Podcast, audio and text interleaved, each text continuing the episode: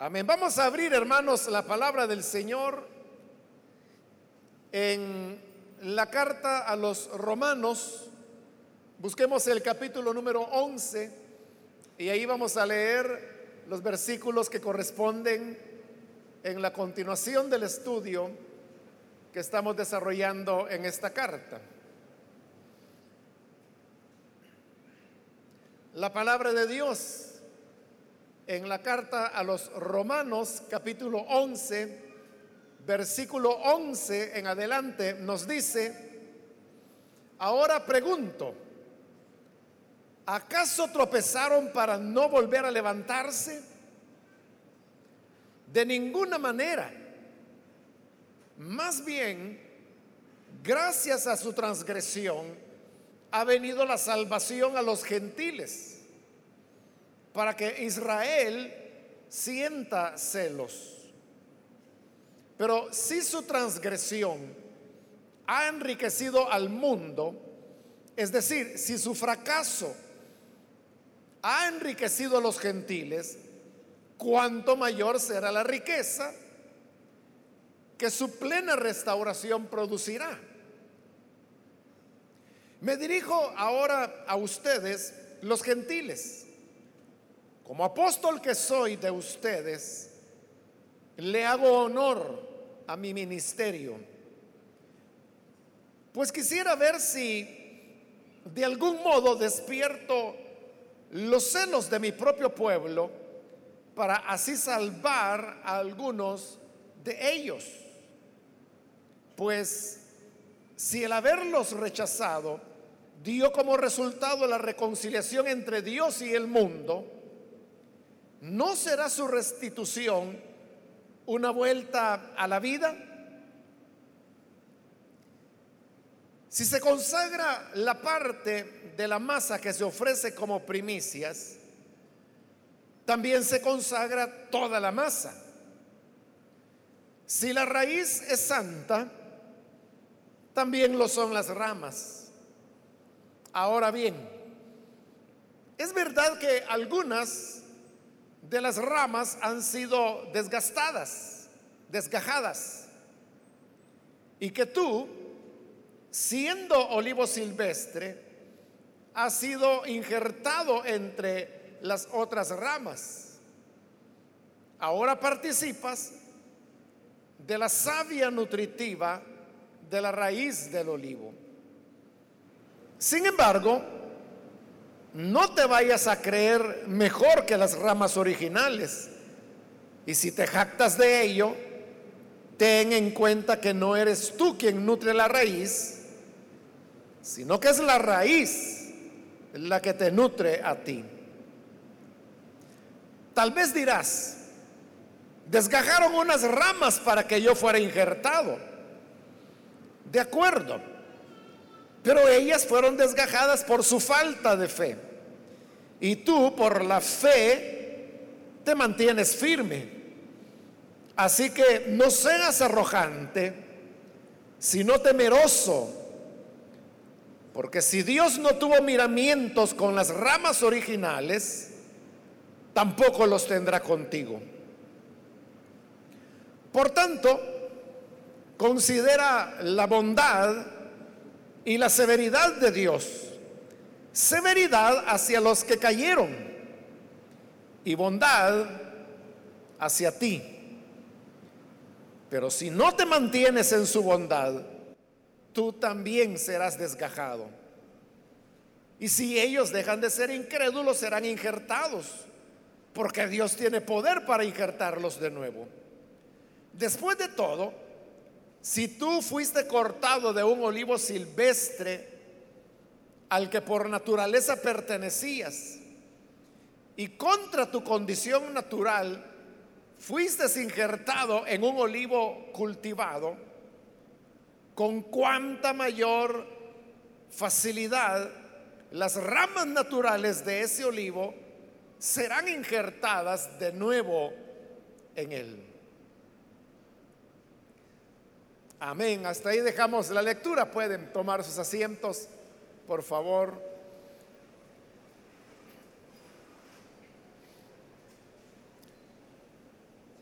Hermanos, cuando iniciamos este capítulo 11, en el versículo 1 encontramos que Pablo hacía una pregunta. Y esta era que si Dios había rechazado a su pueblo. Luego él respondió que no, porque Dios siempre guarda un remanente de Israel, así como lo había hecho en la época de Elías, cuando el mismo profeta pensó que él era ya el último que quedaba, que temía al Señor, pero el Señor le dijo que eso no era así, que habían otros siete mil que no habían doblado su rodilla delante de Baal. De igual manera, dice Pablo, hoy en día Dios también ha guardado un remanente que es el que ha creído a Israel. Y Pablo se ponía como ejemplo de ello, porque él mismo decía, yo mismo soy israelita de la tribu de Benjamín, y siendo israelita, era un apóstol de Jesucristo. Ahora, al llegar a este versículo 11, Pablo le da cierta variación a la pregunta y dice el versículo 11, ahora pregunto, ¿acaso tropezaron para no volver a levantarse? Porque él ha dicho que Israel fue incrédulo, eso lo vimos en la parte final del capítulo 10. Pero luego él aclaró que no es que todo Israel se haya cegado y haya rechazado al Señor, sino que hay un remanente que el Señor ha guardado y ese es el que cree en, Jesús. Ahora, pero ¿qué pasa con el resto de, de las personas? Porque el remanente, el mismo nombre lo dice, es un grupo pequeño es decir, la mayor parte no cree, igual que en la época de Elías, que habían, bueno, arriba hermanos de, un millón, seguramente más de un millón de habitantes en Israel, pero de ellos siete mil eran el remanente. Es decir, siete mil es una cantidad muy pequeña en relación a lo que era la población total en esa época.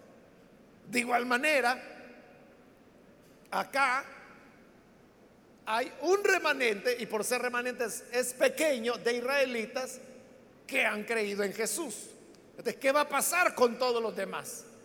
Acerca de ellos es que pregunta, es que ellos tropezaron para no volver a levantarse.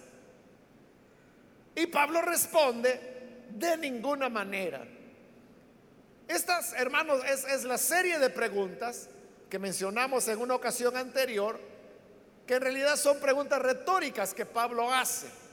Él plantea una pregunta y él mismo la responde y la responde siempre de la misma manera, diciendo de ninguna manera. Acá la pregunta es, ¿acaso tropezaron el resto de los israelitas para ya no volver a levantarse? Es decir, cayeron para siempre, ya no tienen remedio. Y responde, de ninguna manera. Más bien, dice, gracias a su transgresión ha venido la salvación a los gentiles para que Israel sienta celos. Él mismo acaba de preguntar, ¿han caído para siempre? ¿No se van a volver a levantar? Y él dice, en ninguna manera, pero tiene que decir una razón de por qué sí se van a levantar nuevamente. Y aquí viene que él comienza a jugar con dos elementos. En primer lugar, él está diciendo que ese endurecimiento de Israel, al fin y al cabo, vino a redundar en nuestro provecho.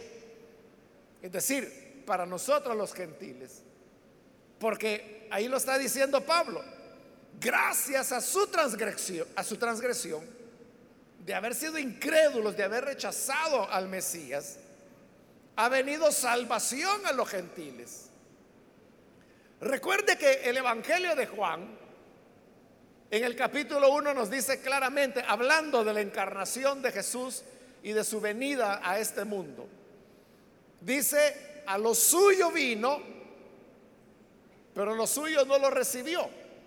Entonces, cuando dice ahí que él a lo suyo vino, se está refiriendo que él venía a Israel, no para nosotros los gentiles.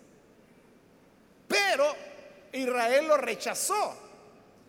Y por cuanto Israel lo rechazó, es que él se volcó hacia nosotros los gentiles y así es como alcanzamos la salvación.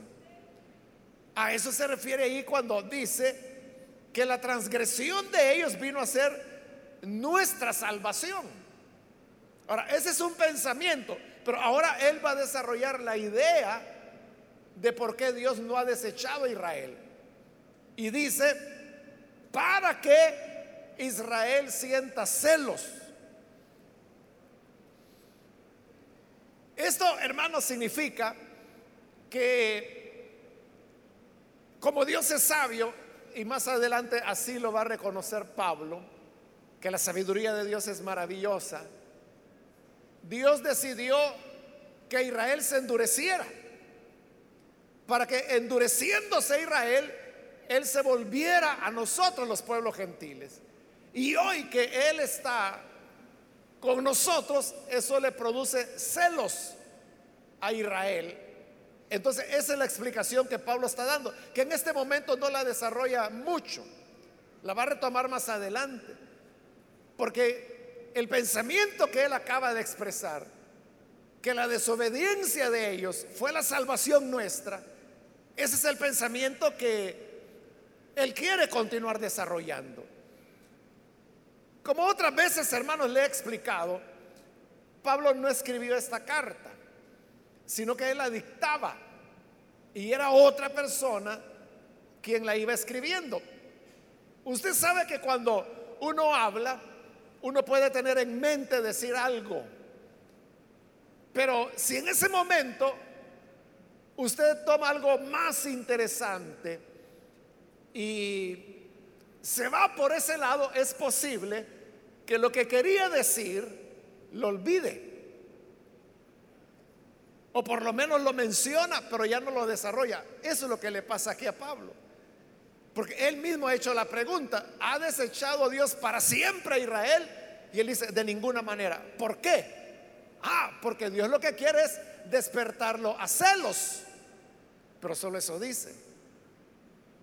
Y explica que esos celos son porque cuando Israel desobedeció, Dios se volvió a los pueblos gentiles. Y ese pensamiento es el que él va a continuar desarrollando hasta que más adelante como que él dice, bueno, ya no dije lo que iba a decir acerca de los celos y lo va a retomar. Esto que estoy hablando, hermanos, acerca que Dios desechó a Israel para volverse a los gentiles, podemos encontrar en la Biblia varias historias que ilustran esa verdad. Pero le voy a poner un ejemplo. El libro de Esther. Ahí tenemos que el rey, Azuero se llamaba, él estaba casado y tenía una esposa que era la reina, esplendorosa. Ella se llamaba Basti y era muy hermosa. Y un día el rey la mandó a llamar un día en que había fiesta y estaban muchos invitados. Y por eso es que el rey la mandó a llamar, porque quería que todos sus invitados vieran cuán hermosa era su esposa Basti. La manda a llamar, pero Basti no llega, le desobedece. Y eso molesta al rey. El rey le pregunta a sus asesores, ¿qué voy a hacer ahora? ¿Qué es lo correcto? Y le dicen, vea rey, Aquí el problema es que todo el mundo se dio cuenta que la reina no le hizo caso. Y si usted no toma una medida fuerte, entonces todas las mujeres en el reino van a comenzar a desobedecer a sus maridos, porque todas van a decir, el rey mandó a llamar a Basti y ella no quiso ir. Por lo tanto, le aconsejamos que se divorcie de ella, que la repudie que la destituya como reina. Y el rey da la orden, la abandona y le quita el honor de reina. En esa historia, ahí tenemos como una figura, por eso digo, en la Biblia hay varias figuras, yo estoy tomando esta. Basti representa a Israel, el rey es Dios, obviamente. Entonces Dios llama a Israel, pero Israel dice, no quiero ir. Entonces dice Dios, está bien, entonces ya no será más mi esposa y le quita el honor de ser reina. Pero pasaron algunos días y el rey comenzó a sentirse solo. Entonces comenzó a hacerle falta Basti porque él mismo la había echado. Entonces cuando sus asesores vieron eso, se preocuparon porque dijeron, capaz el rey la manda a llamar de regreso. No, entonces hagamos algo mejor, busquémosle una nueva esposa al rey. Entonces dieron un edicto para que en todas las provincias se anunciara que todas aquellas jóvenes que fueran hermosas y que fueran vírgenes podían venir para presentarse delante del rey y que él escogiera quién iba a ser su nueva esposa. Bueno, finalmente él termina escogiendo a Esther, porque dice que le pareció maravillosa.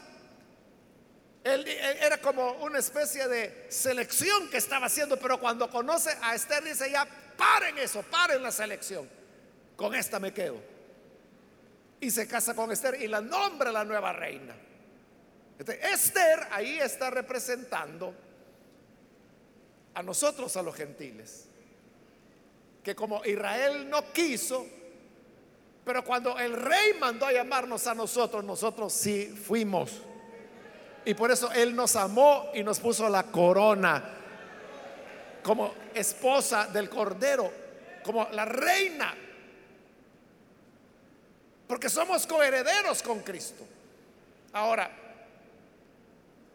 el libro de Esther no lo dice, pero yo le pregunto a usted, ¿cómo cree que se habrá sentido Basti al saber que su ex esposo, el rey, el emperador, ahora tenía otra esposa y decían que era más atractiva, más joven, más hermosa, más virtuosa y ella estaba en el palacio y el rey la amaba y el rey le daba todo lo que quería porque esa es la orden que el rey había dado que cualquier cosa que ella pidiera se lo diera. En una ocasión que Esther lo fue a buscar, el rey le dijo, mira, pídeme lo que quieres. Si quieres, pídeme la mitad del reino, te la voy a dar. Y Basti allá estaba con su papá comiendo algarrobas quizá. ¿Cómo cree que se sentía Basti? Yo debería estar ahí. Y se fue a meter esa cipota. Yo debería estar ahí en el palacio, yo debería ser la emperatriz. Pero ahora era la aborrecida. Eso le despertaba celos. Esa historia de la Biblia, como otras que el tiempo nos faltaría para irlas presentando, nos ilustra lo que Pablo está diciendo aquí. Que la desobediencia de Israel, como la desobediencia de Basti, llevó a la bendición de los gentiles, como la bendición llegó a Esther. Y eso provocó a celos a Basti. Pero ella sabía que era por su desobediencia. De ese celo es que Pablo está hablando. Ahora, en el versículo 12, vuelve a retomar el tema de, de, de que la desobediencia de ellos nos bendijo a nosotros. Dice, pero si su transgresión, la transgresión de Israel, ha enriquecido al mundo, es decir, si su fracaso ha enriquecido a los gentiles, ¿cuánto mayor será la riqueza que su plena restauración producirá? Pablo está diciendo si la desobediencia de Israel provocó que nosotros hoy tengamos la riqueza de las gracias de Dios, que no va a ser la restauración de ellos. Si por haber caído nosotros fuimos bendecidos, ¿qué no vamos a recibir cuando ellos sean levantados? ¿Comprende el argumento? Si la desobediencia de ellos nos trajo a nosotros la vida eterna, ¿qué nos va a traer cuando ellos obedezcan? Si la desobediencia de ellos nos trajo vida eterna, ¿qué más maravilloso no será lo que vendrá cuando ellos obedezcan? Ese es el argumento de Pablo. Ahora, en el 13, el, cambio ahora a quién se está dirigiendo. Porque recuerde que hemos dicho que en Romanos, a cada momento Pablo está cambiando. Hay momentos en los que está hablando los gentiles, de repente está hablando los judíos, Acaba de estar hablando a los judíos y aquí en el versículo 12 hoy va a cambiar. Solo que hoy lo dice claro. Dice, me dirijo ahora a ustedes los gentiles. Porque ya dijo, ¿qué ha pasado con Israel? Con ellos estaba hablando. Pero ahora dice, me dirijo a ustedes. Esto es con nosotros, hermanos. Los gentiles.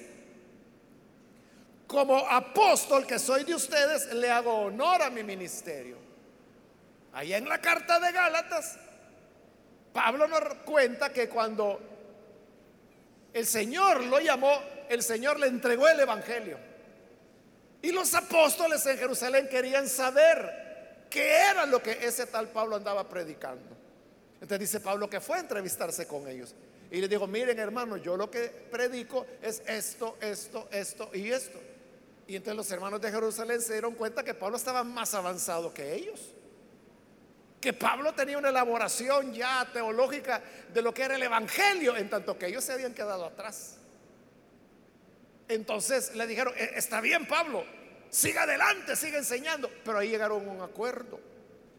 Y el acuerdo era, usted se va a dedicar a predicar a los gentiles y nosotros vamos a predicarle a Israel. Por eso es que Pablo dice, soy un apóstol enviado a los gentiles y por eso honro mi ministerio. Por eso les hablo a ustedes, gentiles. Versículo 14. Pues quisiera ver si de algún modo despierto los celos de mi pueblo Israel para así salvar a algunos de ellos. Hoy sí está desarrollando el tema del celo. Está diciendo, ya no le voy a hablar a estos, a estos judíos. Mejor a ustedes, gentiles, porque el Señor me levantó para enseñarles a ustedes. Pero Él dice, hagamos como que estamos platicando para ver si despierto a celos a estos. Eso es lo que Él quería. Tal vez les meto celos y así alguno de ellos crea y pueda salvar a algunos para Cristo. ¿Cómo es que funciona eso del celo? Funciona, hermanos, en que Dios tiene dos mil años de no manifestarse a Israel. Dios tiene dos mil años de no enviar profetas a Israel. Dios tiene dos mil años que nada ocurre en Israel en cuanto a la palabra de Dios. Pero esos mismos dos mil años de silencio para Israel ha sido de amores entre Dios y los pueblos gentiles Aquí es donde Dios se anda moviendo. Aquí es donde hay dones. Aquí es donde está el Espíritu Santo. Aquí es donde Dios está sanando. Aquí es donde estudiamos las profecías. Aquí es donde conocemos aún los profetas del Antiguo Testamento. El mismo Moisés. Nosotros somos los que tenemos una fe vibrante. Tenemos la presencia de Dios morando en medio nuestro. Allá está Israel en el muro de los lamentos. Allá en Jerusalén. Lamentando que perdieron el templo pero la escritura dice que nosotros somos el templo viviente de nuestro Dios, del Espíritu Santo. Amén. Mientras ellos están lamentando frente a un muro de ruinas, nosotros estamos en pleno amor, en plena relación vibrante con Dios. Esto puede llamar a celos a Israel, ellos pueden decir, bueno, ¿y porque aquí no pasa nada? porque aquí no está ocurriendo nada, por qué Dios no nos habla, por qué ni siquiera, aunque sea por la burra de Balaam, pero no nos habla para nada. Y aquí todos los días hay profecía, todos los días hay lengua, todos los días hay interpretación de lenguas. Dios nos habla a través de su palabra, a través de su espíritu, nos visita, nos bautiza, nos llena, nos sana, nos consuela, nos exhorta, nos anima, nos edifica. Es una relación total con Dios. Ellos pueden sentir celos y decir, oiga, con permisito, no me dan lugar de sentarme ahí en una sillita. Eso es lo que Pablo quería. Les hablo a ustedes, dice. Tal vez me mueva celos a estos judíos. Tal vez algunos de ellos crean de esa manera. Versículo 15. Vuelve a repetir, es exactamente la misma idea del versículo 12. Si el haberlos rechazado dio como resultado la reconciliación entre Dios y el mundo, ¿no será su restitución una vuelta a la vida? El hecho que Dios los haya rechazado, ¿qué produjo? Que Dios se reconciliara con el mundo, es decir, con, todas las naciones, con todos nosotros, con los gentiles el rechazo de Israel. Es de cuando Dios lo restablezca, ¿qué no será la bendición para los gentiles? Sino el volver a la vida. Es lo que dice, no será restitución, su restitución, una vuelta a la vida. Entonces vea, si nosotros vamos a ser glorificados, es gracias a que ellos desobedecieron. Pero en eso, Dios, perdón, Pablo ya está dando la respuesta a su pregunta. Su, pregunta era, ¿ha desechado Dios a Israel para siempre? O sea, que lo ha rechazado, él mismo lo ha afirmado. Hoy la pregunta es, ¿ese rechazo es para siempre o es por una temporada? Él ya dos veces va diciendo de la desobediencia de él y luego de su posterior obediencia. Y aquí en el 15 está hablando del rechazo de ellos y luego de su restitución, de su regreso. Significa que Israel va a volver. ¿Cuándo va a volver? Eso lo vamos a ver más adelante, en la próxima oportunidad, porque no vamos a lograr llegar hasta ahí. Pero ya lo anunció por lo menos. Que es verdad, han sido rechazados, pero es algo temporal. O sea, temporal que ya lleva dos mil años, ¿no? Y no sabemos cuánto más faltará hasta que el Señor vuelva. Eso lo vamos a ver más adelante. Pero Él dice, volverán, serán restituidos. Y dice el versículo 16, si se consagra la parte de la masa que se ofrece como primicias, también se consagra toda la masa. Ahí Pablo está poniendo, bueno, esas palabras él las está basando en el libro de números. El libro de números habla de ofrendas que se ofrecían al Señor, entre otras cosas.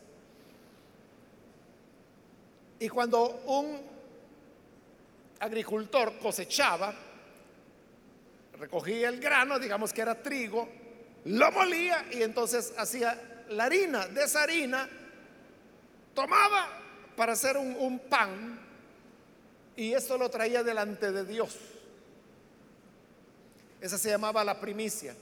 Entonces se la entregaba a Dios en gratitud. Señor, tú me has dado esta cosecha, aquí te traigo la primera el primer pan de esta cosecha. Te lo traigo en gratitud porque tú me lo das todo. Cuando entregaba ese pan, el sacerdote lo recibía y al recibirlo el sacerdote, el pan quedaba santificado. A eso se refiere Pablo cuando dice, si se consagra la parte de la masa que se ofrece como primicia, estoy hablando de, esa masa, ¿no? Que se le entregaba al sacerdote, también se consagra toda la masa. Es decir, que cuando eso, esa primicia que el agricultor ofrecía a Dios, era bendecida, no solo era bendecida ese, esa porción, esa primicia, era bendecida toda la cosecha. Entonces, ¿qué quiere decir Pablo con eso? Lo que él quiere decir es que la primicia representa al resto de la cosecha, al resto de la masa, como dice ahí. Entonces, el remanente del cual acaba de hablar es las primicias de Israel. Entonces dice Pablo, si las primicias son santas, también no es el resto de la masa. Si el remanente entre el cual estaba Pablo es santificado, entonces todo Israel también será santificado. ¿Cuándo? Ah, eso lo vamos a ver más adelante. Y pone el otro ejemplo. Dice, estamos siempre en el 16. Si la raíz es santa, también lo son las ramas. Si la raíz de determinado árbol es buena, las ramas serán buenas, el fruto será bueno. Aquí la raíz, bueno, hay comentaristas que creen que son los patriarcas, que es Abraham, Isaac, Jacob, que quienes fueron santos y que por eso todo Israel será santo. Pero enseguida él va a hablar acerca de la raíz. Y cuando él habla de la raíz está hablando que esa raíz es Cristo. Porque Cristo también, como él mismo lo ha dicho en el capítulo 9, según la carne, vino de los patriarcas, vino de Israel. Entonces, si Cristo es santo y él es la raíz, entonces las ramas, que es Israel, también será santo. ahí está él respondiendo que Israel no ha sido desechado para siempre. Más adelante él va a dar argumentos más fuertes, pero por el tiempo no vamos a llegar hasta ahí. Dice el versículo 17. Ahora bien, es verdad que algunas de las ramas han sido desgajadas y que tú siendo de olivo silvestre has sido injertado entre las otras ramas. Ahora participas de la savia nutritiva de la raíz del olivo Aquí él está cambiando ahora la ilustración. Y está utilizando la ilustración de lo que nosotros llamamos injertos. Los olivos, hermanos, son árboles que pueden vivir 80, 90, 100, 120 años. Y mientras más viejo es el olivo, mejor es el aceite que produce.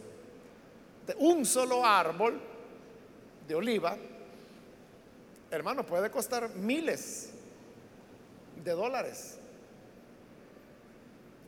Porque ese árbol puede pasar 50 años, 60 años o más dándole fruto.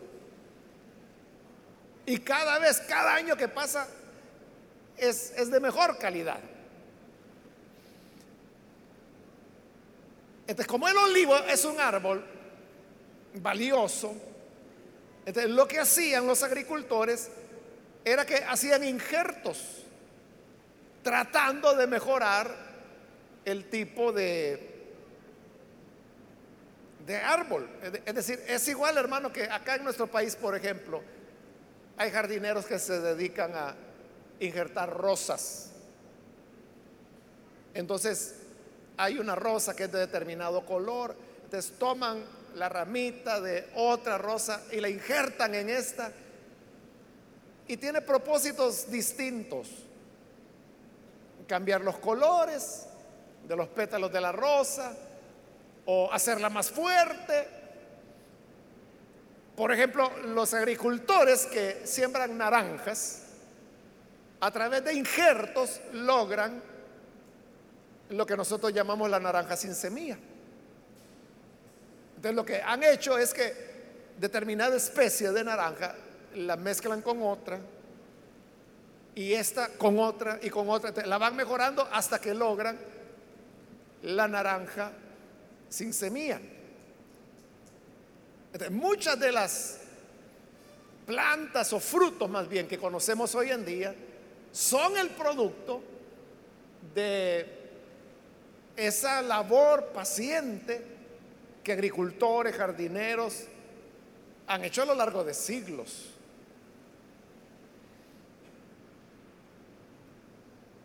Por ejemplo, se sabe que la papa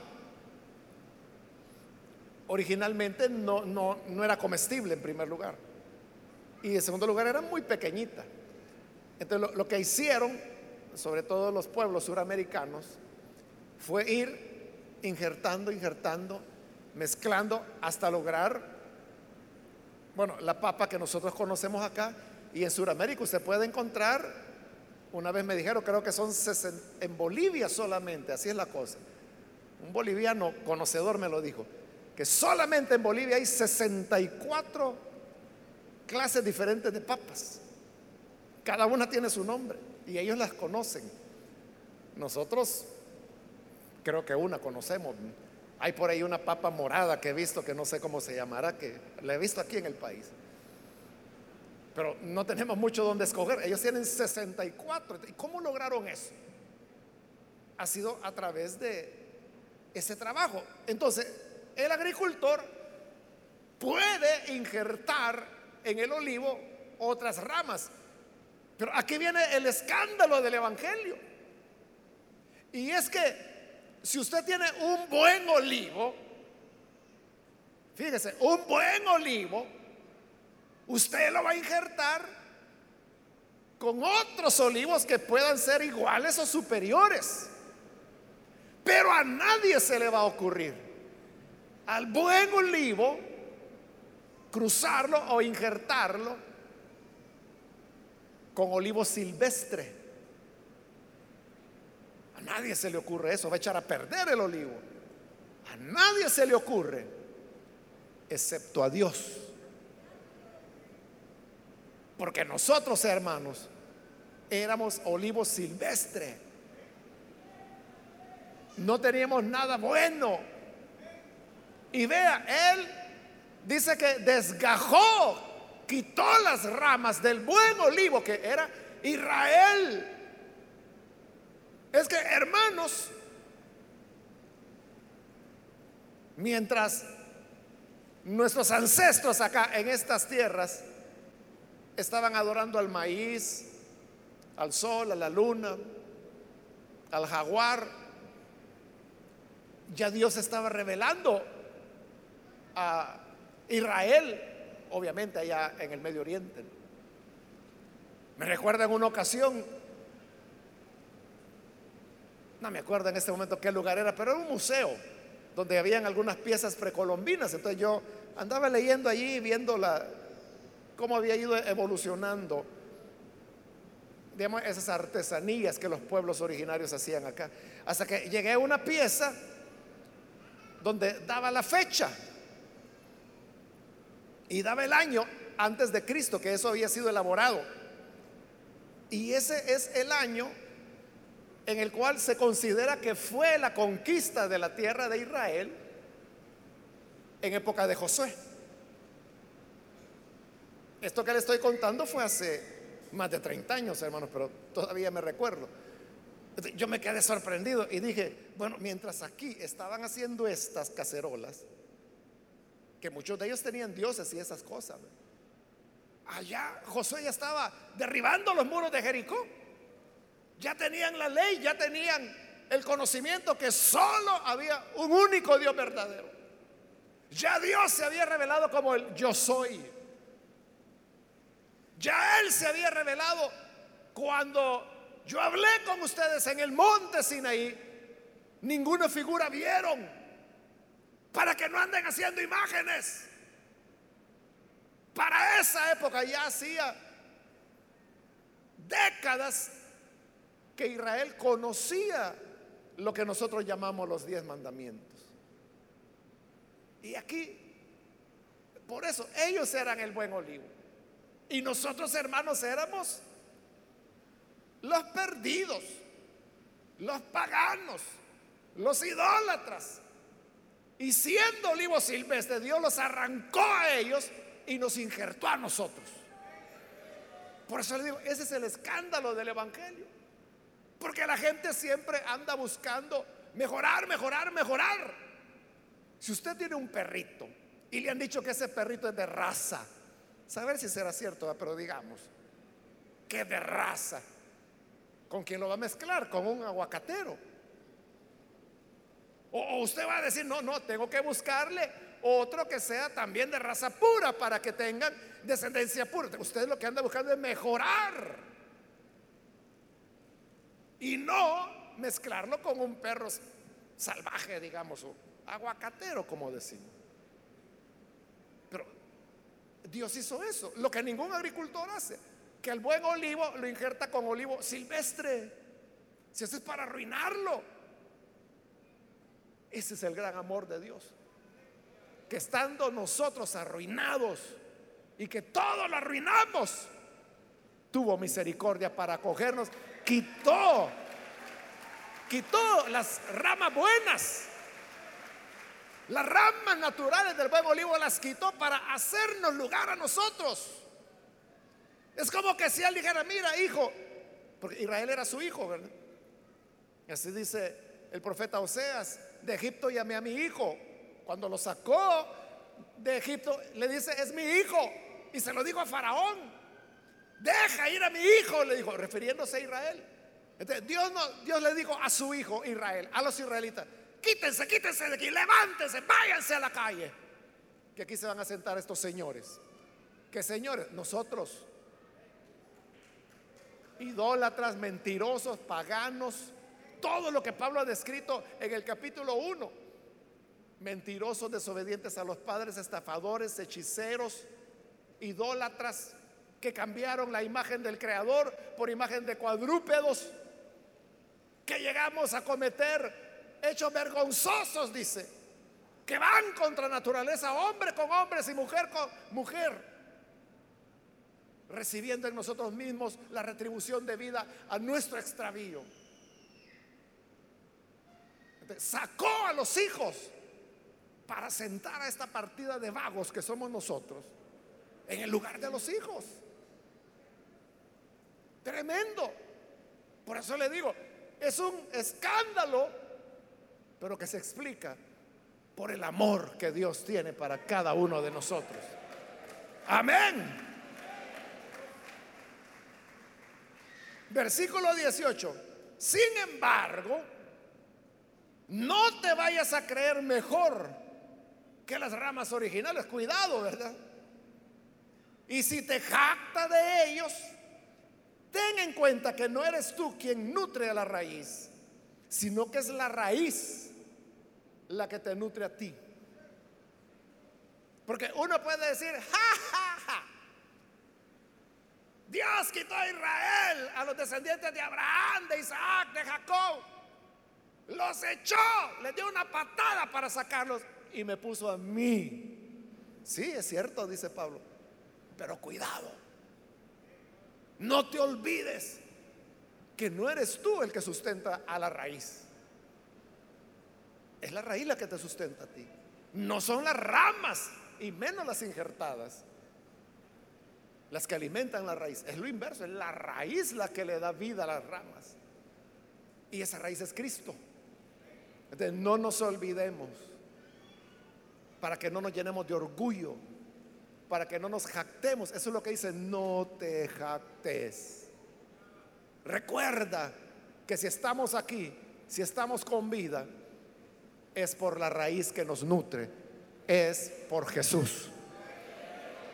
Y por eso es que decimos, si no hubiera sido por el Señor, si no hubiera sido por el Señor, mi alma se habría perdido si no hubiera sido por el Señor. Es Él el que nos sustenta. Entonces, en lugar de jactarnos y burlarnos, sacó a los hijos y me dio la silla de ellos. Es verdad. Pero tranquilo, mucha humildad. No te jactes, no te envanezcas, no te creas que eres indispensable. Es lo que va a decir a continuación Pablo. Dice el 19, tal vez dirás, desgajaron unas ramas para que yo fuera injertado. De acuerdo, dice Pablo en el 20, así es. Pero ellas fueron desgajadas por su falta de fe, que es lo que he venido explicando. Y tú por la fe te mantienes firme. Así que no seas arrogante. No seas arrogante, sino temeroso. Porque dice el versículo 21, si Dios no tuvo miramientos con las ramas originales, tampoco los tendrá contigo. Si Dios no anduvo con medias tintas para desgajar las ramas naturales, menos tendrá miramientos para desgajarnos a nosotros, que somos mozote injertado en el buen olivo. Si hasta feo nos vemos, hermanos. ¿Cómo no nos va a quitar? Si quitó a las ramas naturales. Recuerda, dice Pablo, ¿por qué los quitó a ellos? Porque no tuvieron fe. Eso lo explicó en el capítulo 10. Ya lo vimos. Y ahora tú por la fe estás. De por esa misma fe, sé temeroso. Teme a Dios. Nunca nos soltemos de la mano de Dios. Nunca, hermanos, pensemos que somos imprescindibles. Ah, es que Dios sin mí no puede. Así como hay gente que dice, no, Dios no me contestó la oración, ya no voy a ir a la iglesia. Va a castigar a Dios. Voy a castigar a Dios, ya me cayó mal, ya no voy a ir a la iglesia. ¿Y tú qué crees que Él se va a echar en llanto porque tú no vienes? ¿Qué va a hacer el pobre Dios? Porque tú ya no quieres venir porque te enojaste. Somos nosotros los que necesitamos de Él. Es la raíz la que nos sustenta a nosotros. No nosotros quienes sustentamos a la raíz. Por eso es que como Job, como dijo Job, nosotros también debemos decir, aunque Él me mate, en Él esperaré. Nunca soltarnos de la fe de Él. Porque fue la incredulidad, fue la falta de fe la que hizo que Dios desgajara a Israel. Por eso nosotros siempre mantengámonos en temor delante de Dios. Versículo 22. Por tanto, y aquí él ya va cerrando el pensamiento, considera la bondad y la severidad de Dios. Ve, ahí hay dos aspectos de Dios que no siempre se tienen en cuenta. Dice, mira la bondad de Dios. O sea, que Dios es bondadoso, que Dios es amor, eso todo el mundo lo cree, lo acepta, le alegra y lo, y lo celebra. Pero dice, mira la bondad y la severidad. Es que Dios es severo también, Dios no, anda jugando. Y explica, severidad hacia los que cayeron, es decir, los que no le creyeron, Dios es severo con ellos. Y la bondad hacia ti. Hoy nosotros somos el objeto de la bondad de Dios. Pero las cosas podrían cambiar. Porque dice el versículo 22 también. Pero si no te mantienes en su bondad, tú también serás desgajado. No lo dudes. Que si tú no te mantienes en esa bondad que Dios te está mostrando, también te va a desgajar como los ha desgajado a ellos que son el pueblo de la promesa, el pueblo que recibió las escrituras, estas que nosotros estamos usando. Usted sabe eso, ¿verdad? Que toda la Biblia fue escrita por israelíes. Aún las escrituras del Nuevo Testamento. Porque Pablo era israelita, Pedro era israelita, Juan era israelita, o sea, todos los autores eran israelitas. Y si ellos a quienes les dio la palabra Dios los rechazó. ¿Cuánto más no lo va a hacer con nosotros? Por eso es que dice, ahí tienes. la bondad de Dios y la severidad de Dios. ¿Qué quieres? ¿La bondad de Dios o la severidad de Dios? Es lo que Pablo le decía a los corintios. ¿Cómo quieren que llegue? ¿Quieren que llegue con amor o quieren que llegue con vara? Si ustedes quieren que les llegue a dar una buena, yo se las doy. Con tal de que ustedes aprovechen. Pero si quieren que yo llegue contento y que todo esté bien, compórtense.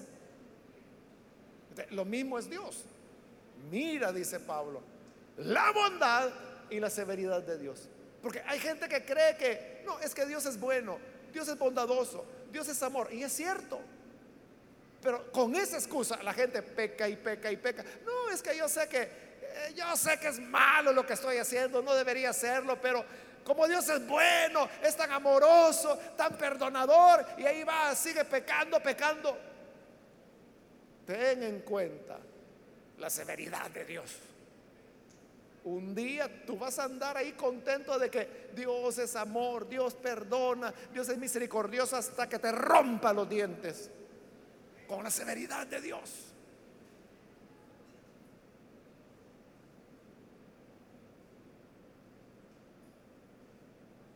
Y dice el 23, y si ellos, los israelitas, dejan de ser incrédulos, serán injertados. Otra vez está diciendo, Dios puede restaurarlos. Porque Dios tiene poder para injertarlos de nuevo. Es más fácil. Dice el 24, después de todo, si tú fuiste cortado de un olivo silvestre, al que por naturaleza pertenecías, y contra tu condición natural, fuiste injertado en el olivo cultivado, es decir, en el olivo de clase. Eso es lo difícil, que una rama silvestre sea injertada en el olivo de clase, pero Dios lo hizo. Con cuánta mayor facilidad, termina el 24, las ramas naturales de ese olivo serán injertadas de nuevo en él. Si eso es más fácil que las ramas naturales de buen olivo, injertarlas en el buen olivo, eso es fácil. Lo difícil es lo que Dios ha hecho. Entonces Él dice, así como los desechó a ellos para injertarnos a nosotros, si nosotros nos volvemos descuidados, nos quita y lo, nos, lo vuelve a poner a ellos. Y es lo que Dios va a hacer. La pregunta es, nosotros queremos ser de los que son preservados con la buena raíz del buen olivo o seremos de los que Él va a desgajar y desechar. Que Dios nos ayude para que siempre temamos su nombre, siempre seamos fieles creyentes en Él y nunca nos apartemos de Cristo, para que así no seamos desechados. Vamos a cerrar nuestros ojos y vamos a inclinar nuestro rostro. Y ahora yo quiero invitar a aquellas personas que todavía no han recibido al Señor Jesús como Salvador, pero usted ha escuchado hoy la palabra de Dios y a través de ella se da cuenta de la bondad y de la severidad de Dios. La bondad para con aquellos que creen y temen su nombre. Y la severidad para con quienes le dan la espalda yo quiero invitar si hay con nosotros algún amigo o amiga que por primera vez necesita venir para recibir al Hijo de Dios. En el lugar donde está, yo le invito para que se ponga en pie, en señal que usted desea recibir al Hijo de Dios y nosotros con gusto vamos a orar por usted para que la gracia del Señor le pueda alcanzar. ¿Hay alguna persona, algún amigo o amiga que necesita venir hoy para creer en el buen Salvador. Póngase en pie y venga, vamos a orar. Hoy es un día adecuado, es un día de salvación cuando su vida puede ser totalmente transformada. Hoy que la bondad de Dios se extiende hacia usted, recíbala. Bien, aquí hay un hombre que pasa. Dios lo bendiga. Alguien más que necesita venir para recibir al buen Salvador. Póngase en pie. Queremos orar por usted. Cualquier persona, amigo, amiga que hoy necesita venir, póngase en pie. Queremos orar por usted. Hoy es cuando el Señor le está llamando, cuando la gracia de Dios está disponible para perdonarle, para hacerle una nueva criatura. ¿Hay alguien más? Póngase en pie. Venga. Queremos orar por usted.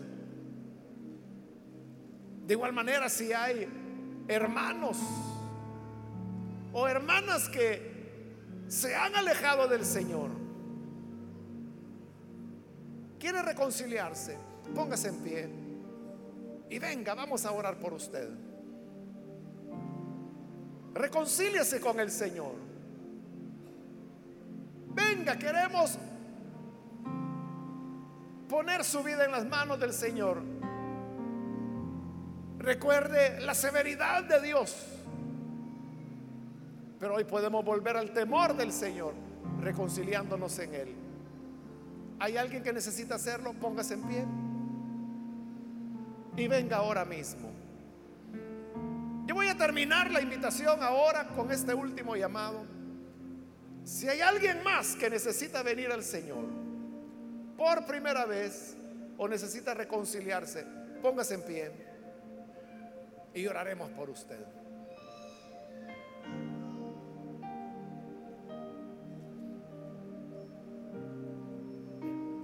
Muy bien, aquí hay otro hombre, Dios lo bendiga, bienvenido. Alguien más que necesita pasar y con esto voy a terminar la invitación. Pero si hay alguien más, puede ponerse en pie.